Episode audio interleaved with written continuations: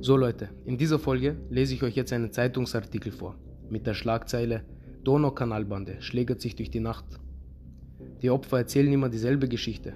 Am 31. August 2013 waren sie zwischen Flex und Schwedenplatz unterwegs, wurden von mutmaßlichen Tätern um Zigaretten angeschnort. Dann haben sie zugeschlagen und zugetreten. An viel können sich die Männer zwischen 15 und 22 Jahren nicht erinnern. Bis auf vier Ausnahmen will keiner dabei gewesen sein und betrunken waren sie auch noch. Richterin Punkti Punkt spricht von Akten der Feigheit. Erst nach drei Stunden entschuldigt sich ein Täter zum ersten Mal bei einem Opfer, dem er einen Schädelbruch zufügte. In diese Geschichte bin ich nämlich damals verwickelt gewesen und jetzt erzähle ich euch, wie es wirklich war. Am 31. August 2013 traf ich mich mit mehreren Freunden unten am Donaukanal beim Schwedenplatz. Wir saßen an den Steintischen herum, plauderten, einige tranken Alkohol, während andere keine Ahnung was taten. Es gab einen bosnischstämmigen Jungen unter uns, von kräftiger Statur. Seine Freundin verließ ihn vor kurzer Zeit und aufgrund dessen schob er depressive Filme.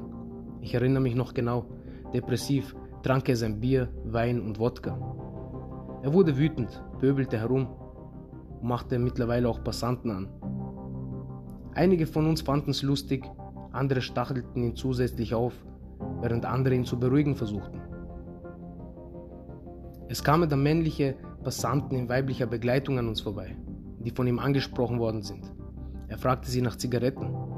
Als sie sagten, dass sie keine hätten, platzte ihm endgültig der Kragen und er schlug mit seinem Fuß in ihre Gesichter. Die Jungs stürzten, andere liefen weg. Sie versuchten sich währenddessen auch wieder hochzurappeln, schafften es irgendwie und liefen auch davon. Solche Situationen beobachtete ich ungefähr dreimal.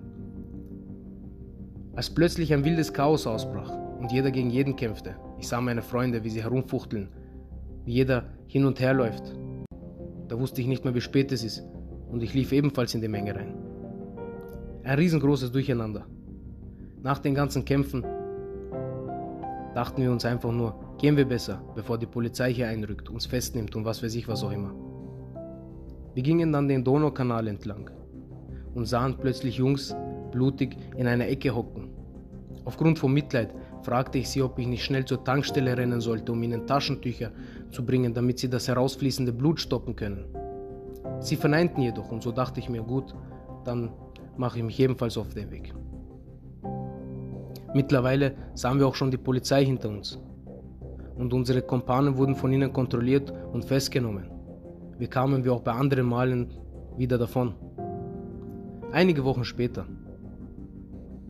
Mama schreit mich an wegen einem Brief, in dem steht, dass ich zwölfter Hauptangeklagter bin und bald vor Gericht müsse. Jemand nannte unseren Namen. Wir waren wegen mehrfacher schwerer Körperverletzung und Raub angeklagt. Denn an den Abend gab es nämlich sieben bis neun Notoperationen, die uns zur Last gelegt wurden.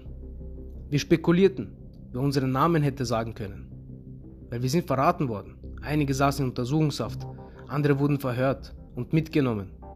Wer war es also? Wir waren einfach kaputt und wir wussten nicht mehr, wem wir vertrauen können und wem nicht. Es ging sogar so weit, dass wir unsere engsten und besten Freunde des Verrates bezichtigten.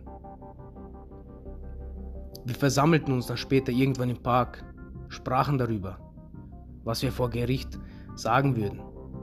Mehrere Treffen, in denen wir immer wieder dasselbe besprachen. Tag ein, Tag aus. An den Tag, an dem das Gericht dann stattfand, brach ebenfalls auch ein riesiges Chaos aus, von dem ich euch aber in einer nächsten Folge erzählen werde.